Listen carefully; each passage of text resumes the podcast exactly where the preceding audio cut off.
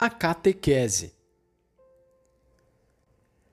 Na vasta área em que a Igreja tem a missão de atuar como instrumento do diálogo, a pastoral da penitência e da reconciliação dirige-se aos membros do corpo da Igreja, primeiro que tudo, por uma adequada catequese sobre as duas realidades distintas e complementares, às quais os padres sinodais deram uma particular importância e que puseram em realce em algumas das propostas conclusivas, a penitência e a reconciliação, precisamente. A catequese é, pois, o primeiro meio a utilizar. Na base desta recomendação do Sínodo, tão oportuna, encontra-se um pressuposto fundamental Aquilo que é pastoral não se opõe ao doutrinal, e a ação pastoral não pode prescindir do conteúdo doutrinal. Pelo contrário, a ele vai buscar a sua substância e a sua validade real. Ora, se a Igreja é coluna e sustentáculo da verdade e está posta no mundo como mãe e mestra, como poderia ela descurar a tarefa de ensinar a verdade que constitui um caminho de vida? Dos pastores da igreja espera-se, pois, antes de mais, uma catequese sobre a reconciliação. Esta não pode deixar de fundamentar-se no ensino bíblico, em especial no do Novo Testamento, sobre a necessidade de reconstruir a aliança com Deus em Cristo Redentor e Reconciliador. E à luz desta nova comunhão e desta nova amizade, e no seu prolongamento sobre a necessidade de reconciliar-se com o irmão, mesmo à custa de ter de interromper a oferta do sacrifício. Jesus insiste muito neste tema da reconciliação fraterna, quando, por exemplo, convida a oferecer a outra face a quem nos bateu, ou a deixar também a capa a quem já se apossou da túnica. Ou quando inculca a lei do perdão, que cada um recebe na medida em que sabe perdoar. Perdão a oferecer também aos inimigos, perdão a conceder setenta vezes sete, ou seja, na prática, sem limite algum. Com estas condições, que só são realizáveis num clima genuinamente evangélico, é possível uma verdadeira reconciliação, quer entre os indivíduos, quer entre as famílias, as comunidades, as nações e os povos. Destes dados bíblicos sobre a reconciliação, promanará naturalmente uma catequese teológica, que integrará também na sua síntese os dados da psicologia, da sociologia e das outras ciências humanas, os quais podem servir para esclarecer as situações, enquadrar bem os problemas e persuadir os ouvintes ou leitores a tomarem resoluções concretas. Dos pastores da igreja espera-se ainda uma catequese sobre a penitência também aqui a riqueza da mensagem bíblica deve ser a fonte. Esta mensagem acentua na penitência, primeiro que tudo, o seu valor de conversão, termo com o qual se procura traduzir a palavra do texto grego metanoia, que literalmente significa um reviramento do espírito para o fazer voltar-se para Deus. São estes, aliás, os dois elementos fundamentais que emergem da parábola do filho perdido e reencontrado: o cair em si e a decisão de voltar para o Pai. Não pode haver reconciliação sem estas atitudes primordiais de conversão, e a catequese deve explicá-las com conceitos e expressões adaptados às várias idades e às diversas condições culturais, morais e sociais. Trata-se de um primeiro valor da penitência que se prolonga no segundo. Penitência significa também arrependimento. Os dois sentidos da metanoia aparecem na significativa norma dada por Jesus. Se o teu irmão se arrepender, perdoa-lhe. E se te ofender sete vezes ao dia, e sete vezes voltar a ti dizendo: Estou arrependido, hás de perdoar-lhe. Uma boa catequese deverá mostrar que o arrependimento, assim como a conversão, bem longe de ser um sentimento superficial, é uma verdadeira reviravolta da alma. Um terceiro valor está contido ainda na penitência. Trata-se do movimento pelo qual as anteriores atitudes de conversão e arrependimento se manifestam externamente. É o fazer penitência. Este significado é bem perceptível no termo metanoia, como é usado pelo precursor, segundo textos dos sinóticos. Fazer penitência quer dizer, além do mais, restabelecer o equilíbrio e a harmonia alterados pelo pecado, mudar de direção mesmo à custa de sacrifícios. Em suma, uma catequese sobre a penitência, o mais completa e adequada possível, é impreterível num tempo como o nosso, em que as atitudes dominantes na psicologia e nos comportamentos sociais contrastam abertamente com o tríplice valor que foi ilustrado. Mais do que nunca, o homem contemporâneo parece encontrar dificuldade em reconhecer os seus próprios erros e em decidir voltar atrás para retomar o caminho exato, fazendo uma retificação de marcha.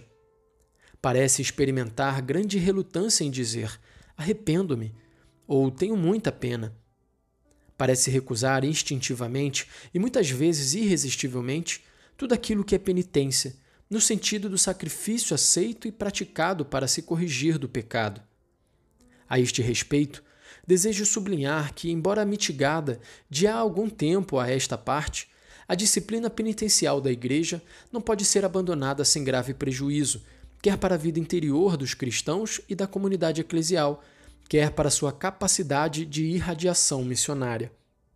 Não é raro que alguns não cristãos fiquem surpreendidos com fraco testemunho de verdadeira penitência da parte dos discípulos de Cristo.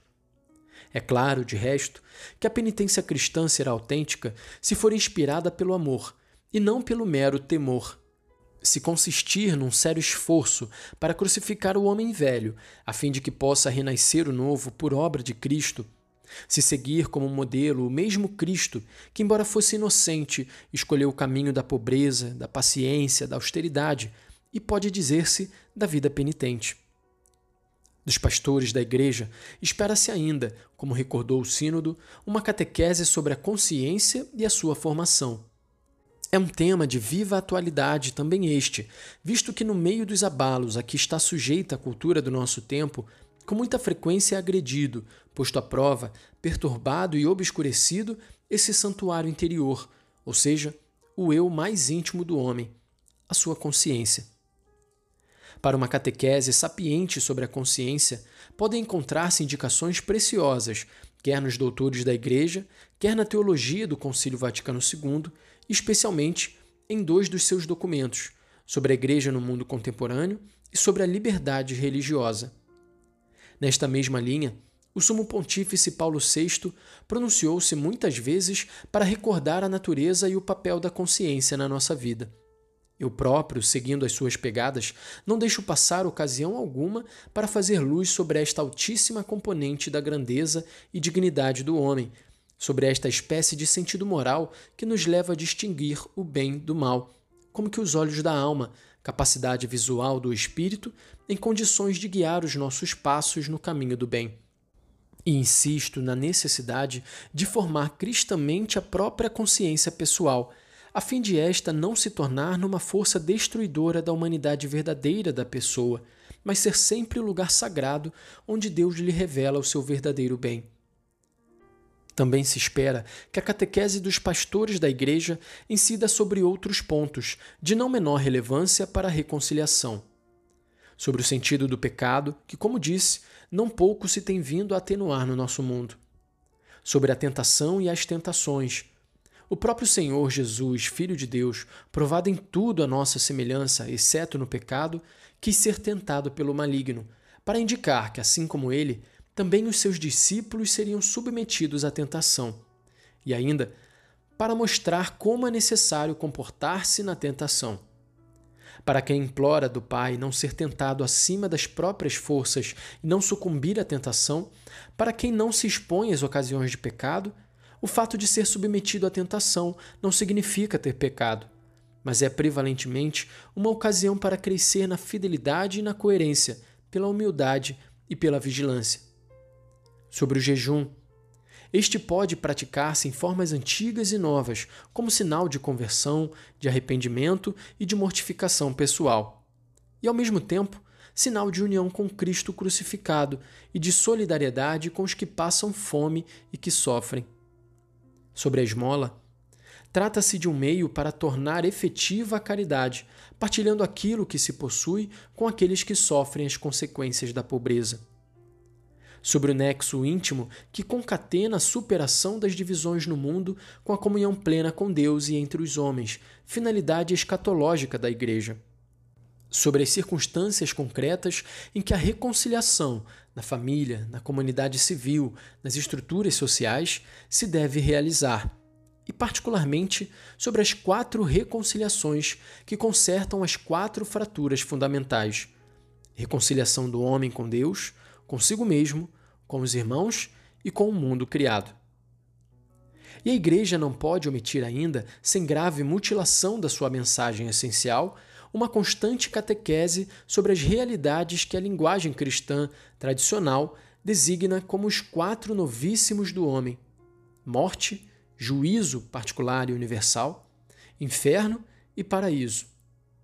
Numa cultura que tende a encerrar o homem nas suas vicissitudes terrestres mais ou menos bem-sucedidas, aos pastores da igreja é solicitado uma catequese que abra e ilumine, com as certezas da fé, o além da vida presente para lá das misteriosas portas da morte, delineia-se uma eternidade de alegria na comunhão com Deus ou de pena no afastamento dele. Somente nessa visão escatológica é possível ter a medida exata do pecado e sentir-se resolutamente impelido para a penitência e a reconciliação. Não faltarão nunca aos pastores de almas zelosos e dotados de inventiva as ocasiões para ministrar esta catequese assim, ampla e variada, tendo em conta a diversidade de cultura e de formação religiosa daqueles a quem se dirigem. Com frequência, proporcionam essas ocasiões as próprias leituras bíblicas e os ritos da Santa Missa e dos outros sacramentos, bem como as próprias circunstâncias em que estes são celebrados.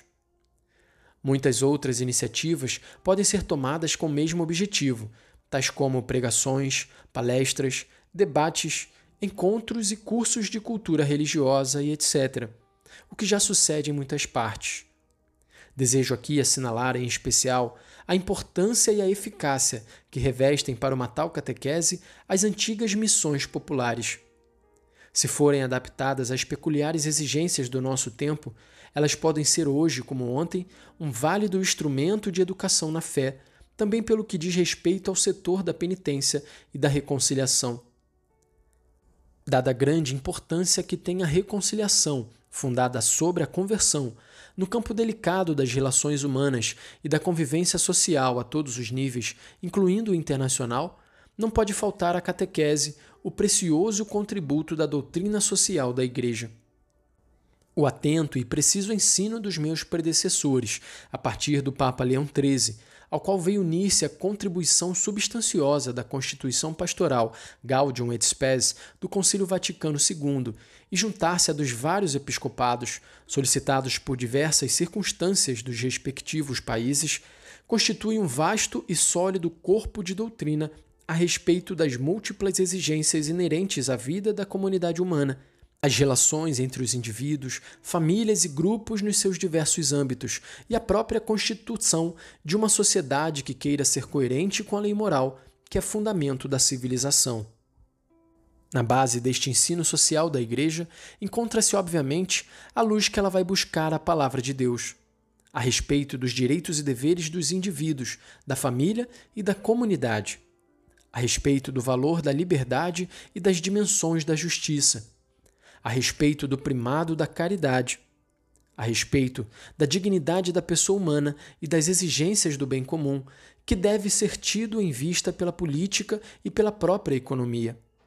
É sobre estes princípios fundamentais do magistério social que confirmam e representam os ditames universais da razão e da consciência dos povos que se apoia, em grande parte, a esperança de uma solução pacífica de tantos conflitos sociais e, em definitivo, da reconciliação universal.